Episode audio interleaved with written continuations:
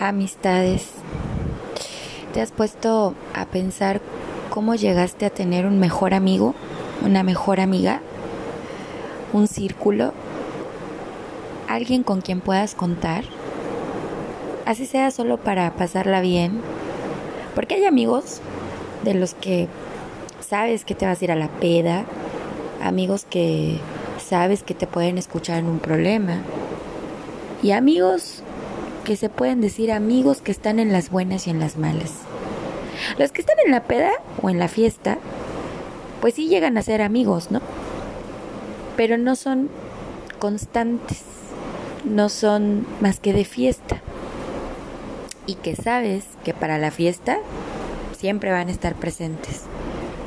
Pero que no puedes contar con ellos para otra cosa que no sea para eso. Entonces, tu círculo se va haciendo más pequeño. Yo me acuerdo que desde niña, mmm, yo recuerdo que Cynthia Michelle de niña era una niña que le gustaba cantar, bailar, jugar y mmm, tenía muchos vecinitos cerca de mi casa y yo me estaba criando con una prima de mi misma edad. Estábamos creciendo juntas y donde vivíamos solo nos separaba una casita, porque era mi casita y la casa de mi abuela. Y en la casa de mi abuelita siempre estaban ellas porque mi abuelita las cuidaba, mientras mi tía trabajaba. Entonces, nosotras crecimos juntas y hacíamos de todo, ¿no? Jugábamos con las plantas de mi abuelita, este, con nuestros vecinos, todavía me acuerdo de algunos vecinos. Y jugábamos en la calle y hasta que atardecía o en el patio de mi casa. Y a mí me encantaba jugar con, con lodo, con tierra, con agua, andar descalza, correr. ¿Viste esa, esa niñez que para mí creo que fue muy sana? Nunca aprendí a andar en bicicleta, pero pero sí a correr, me encantaba correr, me encantaba andar en los árboles, me encantaba, siempre traía un chichón en la cabeza, un golpe, o siempre traía eh, las rodillas raspadas, ¿no?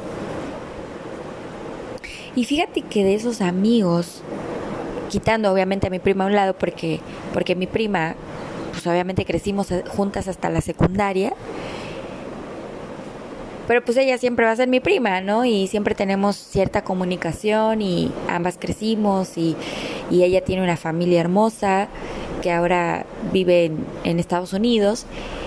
Y bueno, tiene muchos años que no la veo, pero siempre estamos en constante comunicación. Pero las personas que yo conocí en la primaria, o, o, que eran mis vecinitos, los que eran mis vecinitos, la verdad es que ya no supe más de ellos, pero los que conocí en la primaria, curiosamente sigo teniendo comunicación. Y no es que siga paso a paso todos, todos sus movimientos de su vida, o ellas o ellos los míos, pero hay un seguimiento, ¿no? Y que a mí me enorgullece mucho poder mirar atrás y decir, qué buenas amistades dejé, qué buenas amistades se formaron desde niña. Después pasas a la secundaria y hay quienes, para algunos, fue la mejor etapa de su vida. Para mí la secundaria fue terrorífica, porque bueno, yo venía de, de otra ciudad, eh, llegué a segundo grado, entonces obviamente llegué a un grupo que ya estaba formado, que ya, ya se conocían, que ya tenían amiguitos, ¿no?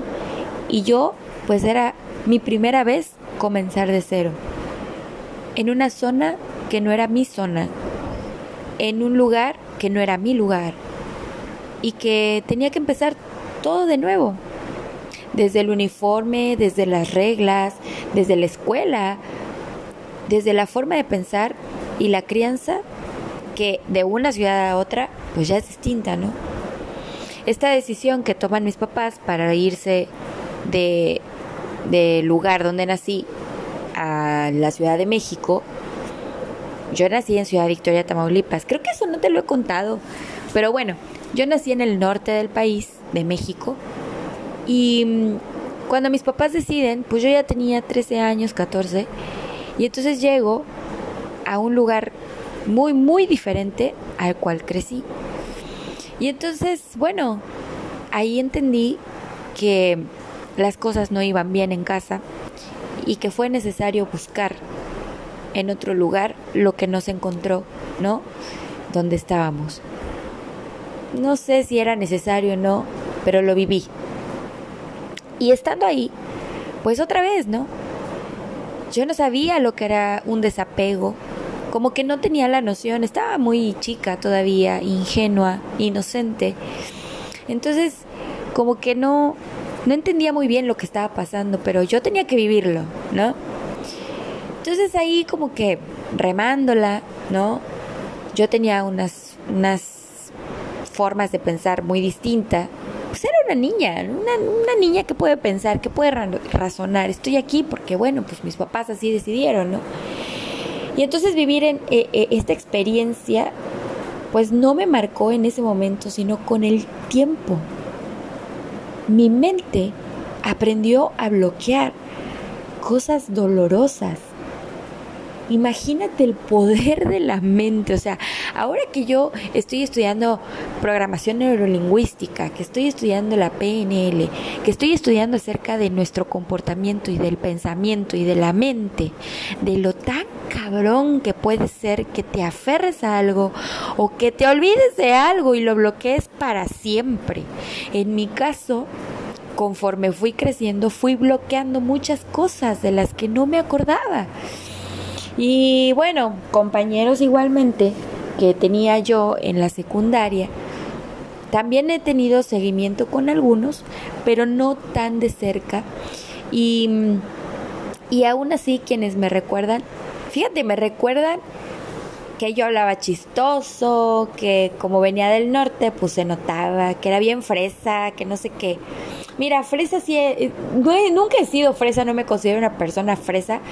Los que me escuchan en otros países, fresa en México quiere decir alguien presumido, alguien eh, que presume lo que no tiene o presume lo que tiene. Incluso hasta su, su manera de hablar es muy, muy diferente en Argentina son los chetos. pero pero no, yo no me consideraba eso. Además estaba muy chica como para distinguir entre si era fresa, si era naca, si era... No. Y además me chocaban esos, esas etiquetas porque al no considerarme nada de eso, pues bueno, creo y siento que en ese momento era pues una ofensa, ¿no? Con el tiempo ya el término es bullying, pero bueno, en ese momento era algo que yo bloqueé. A mí me maltrataban en la secundaria, de verdad. Tenía una compañera que se jugaba el famoso chismógrafo. Tú lo vas a recordar. Era un cuadernito que ponías un numerito o te tocaba un número y tenías que responder este, ciertas preguntas. ¿Tienes novio? ¿Cuál es tu color favorito? ¿Y quién te gusta? ¿Y quién te cae gordo? ¿No? Y en esa semana, pues me ponen a jugar a mí, que yo no sabía qué era un chismógrafo, jamás había jugado eso. Y de repente una compañera empezó a decir que me odiaba. Así, de la nada. La tal Jenny. Todavía recuerdo su nombre, maldita perra. Nada, no es cierto. Digo, después crecimos y obviamente, pues yo creo que ella ahorita está con su familia y, no sé, la verdad no, no, no sé mucho de ella o no supe más de ella. Pero, pues decía que me odiaba. Y ahora analizando dices, pues qué chamaquita tan amargada de 14 años, ya sintiendo odio por alguien que ni siquiera conocía, ¿no? Bueno, pasó el tiempo de la secundaria, pasaron cosas que bloqueé, pasaron cosas que la verdad no sentí, pero tengo una muy buena persona, Leti, que ella siempre fue muy, muy paciente y era muy introvertida. Y aún así éramos amiguitas. Después con el tiempo me, encuentro con un amigo de la primaria y me dice, es que Michelle, tú, o sea, para hacerte reír, cabrona, tú eras una niña muy seria y yo no recuerdo haber sido seria. O sea, en el kinder tengo una foto donde mi mamá me mandó a bailar y yo empecé a bailar, ¿sabes? En el kinder. Delante de mucha gente. O sea, desde chavita me gusta el estrellato, ¿no? Pero bueno, esa es otra, otra, otra faceta de mi vida, ¿no? Que fue la secundaria. Pero después llego a la prepa, que no era prepa. Bachillerato, que no era bachillerato. Vocacional, que no era vocacional. Era el CONALEP. Sí, la vergüenza ante la sociedad en ese entonces el CONALEP era una escuela, un colegio de técnicos profesionales de muy baja reputación, de una escuela donde pues prácticamente no sabían escribir, no sabían leer, que quién sabe cómo habían llegado ahí, pero que necesitabas una salida laboral. Yo supongo que esos programas académicos existen en todos los países, que no llegas una, eh, más bien no haces una licenciatura o tienes que hacer la escuela complementaria para poder llegar a hacer una licenciatura en una universidad. Pero esto no es una universidad, esta escuela es un colegio donde forman técnicos profesionales en una rama específica. Puedes llegar a ser auxiliar contable, eh, puedes llegar a ser eh, en hotelería, eh, en química, en, ¿no? Pero son técnicos, no son meramente profesionales universitarios. Es como que te ahorras un paso para, para ser un profesional. Entonces, la carrera de moda en ese momento era informática. Yo no tenía ni la puta idea de que era informática. Ah, pero la niña, como sus papás le exigían estudiar algo, pues ella se fue por la vida corta y dijo, yo quiero una carrera técnica. Y ahí formó otras amistades, porque yo dije, no, a mí no me va a pasar lo de la secundaria, ¿eh? Ahora estoy empezando de cero, otra vez, conociendo gente nueva de otros lados, otra vez. Entonces esto para mí es pan comido. Tengo que hacer mi propio grupo.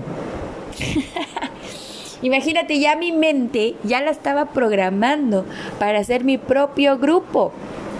A ver, ni fui de las serias, ni fui de las desmadrosas. Tampoco fui de las buchonas, de las que siempre, oiga maestro, fíjese que fulano, no, no, no, no fui de esas. Fui de las que eran medias inteligentes, de las que eran medias simpáticas, de las que eran medias desmadrosas, de las que, o sea, yo todo a medias, ni era una ni era otra. Por un lado, era me detenía porque pues yo profesaba una religión en ese momento con mi familia, entonces tenía que llevar muy en alto, ¿no? Esa, esa religión. Entonces yo no decía malas palabras, em, me cuidaba mucho de, de que me ofrecieran fumar, tomar o siquiera drogas, que nunca, gracias a Dios, en ese momento jamás conocí a alguien que usara drogas. Bueno, en ese momento la marihuana, ¿no? Pero y que era así como súper espantadísimo de que te enteraras de alguien, pero la verdad es que no.